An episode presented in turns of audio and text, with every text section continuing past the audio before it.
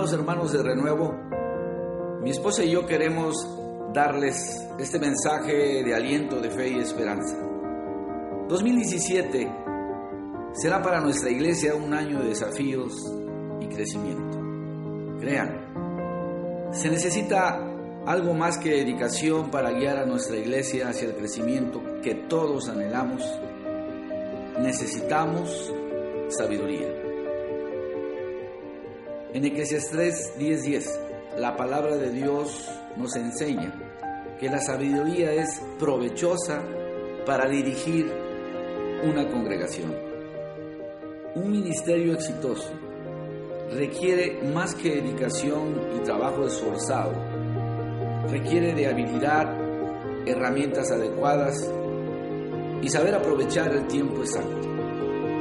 Creo este es nuestro tiempo.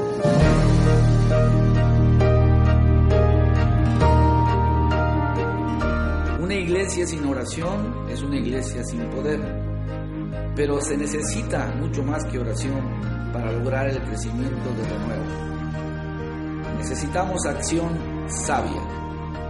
Les recomiendo leer el capítulo 7 del libro de Josué en sus hogares después de escuchar este mensaje. Existe un tiempo para orar y existe un tiempo para actuar responsablemente en cada uno de los miembros de esta iglesia. Llegó la hora de actuar juntos. El crecimiento de nuestra iglesia debe ser una tarea compartida entre Dios y el hombre. Nuestra iglesia crecerá mediante el poder de Dios y el sabio esfuerzo de cada uno de nosotros. Mientras que esperamos que Dios sobre en lugar de nosotros, Dios está esperando en este 2017 obrar a través de todos nosotros.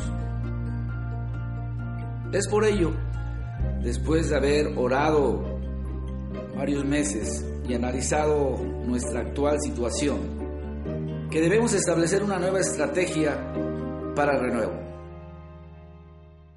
Esta será nuestra visión para 2017. Necesitamos crecer en amor a través del compañerismo, que creo es una de nuestras fortalezas como iglesia.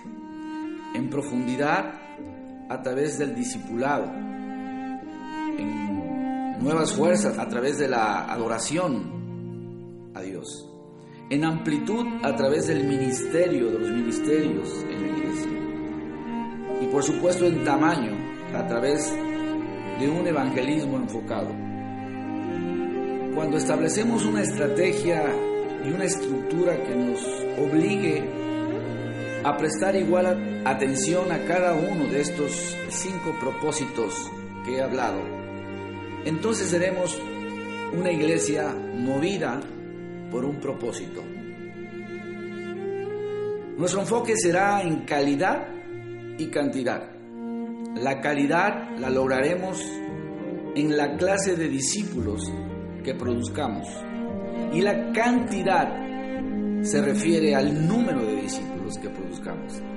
La calidad producirá cantidad. Este será nuestro nuevo paradigma, una iglesia movida por propósito. Estoy convencido que no existe absolutamente nada que revitalice más rápido a una iglesia desanimada que redescubrir su propósito. Nosotros lo haremos. Creo firmemente que el propósito de la iglesia es ganar almas para Cristo Jesús. En nuestra última comida anual ganamos a tres. Sí se puede. Por eso, para que esto suceda, vamos a requerir dos cosas fundamentales. Uno, se requerirá una nueva perspectiva. Debemos mirar todo lo que hagamos a través de los lentes de los cinco propósitos que nos enseña el Nuevo Testamento. Y dos, requeriremos de un proceso para cumplir estos propósitos.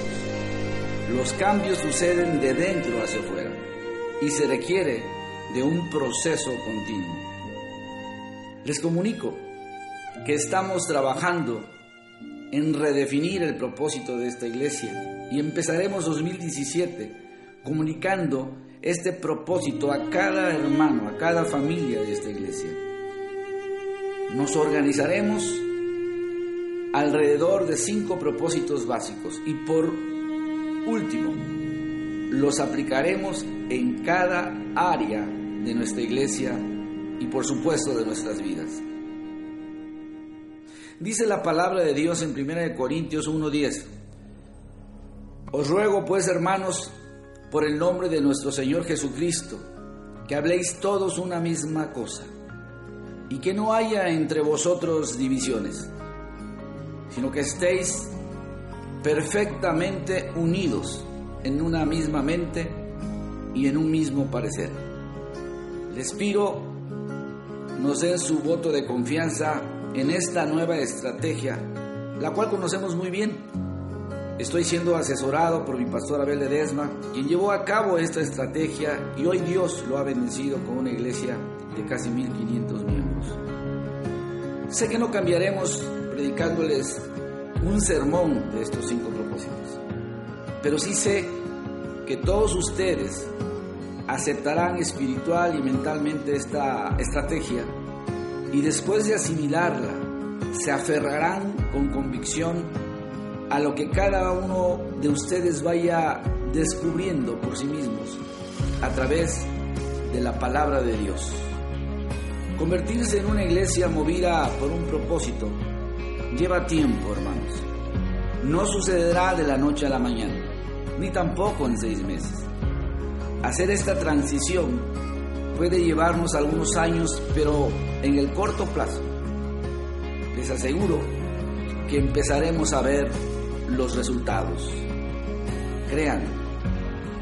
Les recomiendo leer al final Nehemías 4 del 6 al 15, donde me inspiré para este final. Les animo a todos a que juntos reconstruyamos nuestra querida Iglesia Renuevo.